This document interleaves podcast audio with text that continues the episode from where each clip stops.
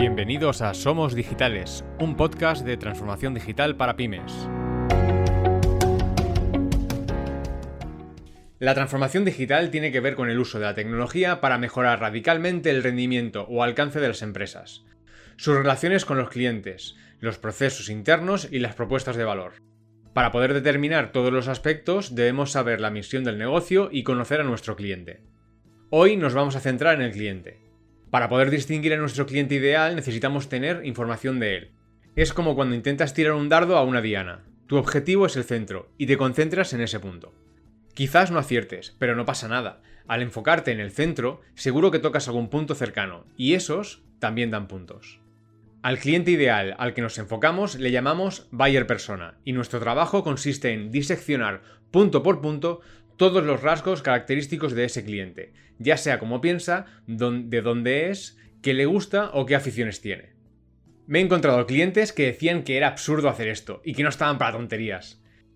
Si esto fuera un personaje de película y tú fueras el actor, ¿no deberías aprender la forma de pensar, la forma de actuar e incluso el entorno donde se rodea tu personaje?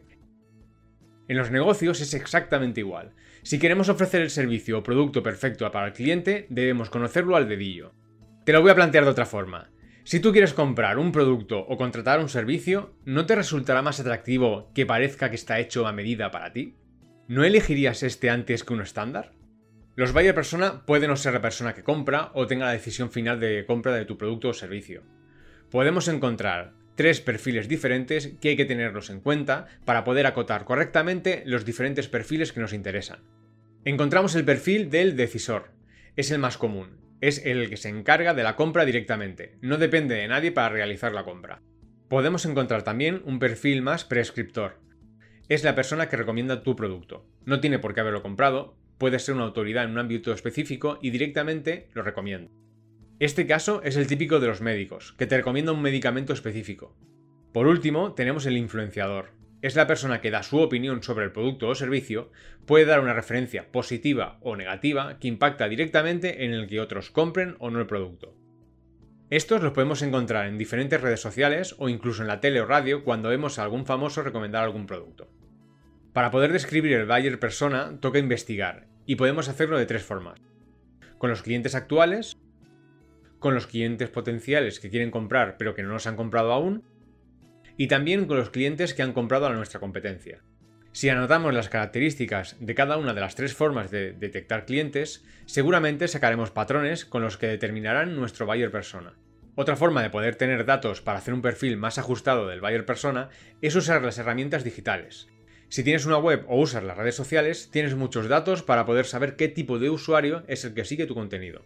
Si haces una búsqueda rápida en Internet, puedes encontrar muchísimos esquemas y plantillas para la creación del buyer persona. También existen herramientas para determinar las características exactas de tu buyer persona. Algunas herramientas son, por ejemplo, Google Analytics, que te da mucha información general del tipo de usuario que visita tu página web. Algunos de los puntos que puedes saber es la ubicación, las páginas que visita, incluso el rango de edad y muchas otras cosas. Otra de las herramientas que podemos usar es Google Search Console donde podemos encontrar palabras clave en el que Google muestra tu página para un contenido específico. También tenemos los formularios, donde directamente el usuario rellena los campos de información que tú necesitas. Las redes sociales también te dan unas estadísticas de la información de tus seguidores, ya sea el rango de edad, incluso la posición geográfica. Seguramente te preguntes cuál es la diferencia entre público objetivo o target y buyer persona. El target o público objetivo es un segmento de la sociedad que tienen características en común, es decir, se centra en un conjunto amplio de personas, ya sean de iguales aficiones, situaciones geográficas o cualquier otra que os ocurra. En cambio, el buyer persona es apuntar a un tipo específico de persona. Reúne muchas más características, como forma de pensar, cómo se siente, apunta directamente a un grupo mucho más pequeño, pero más específico de personas.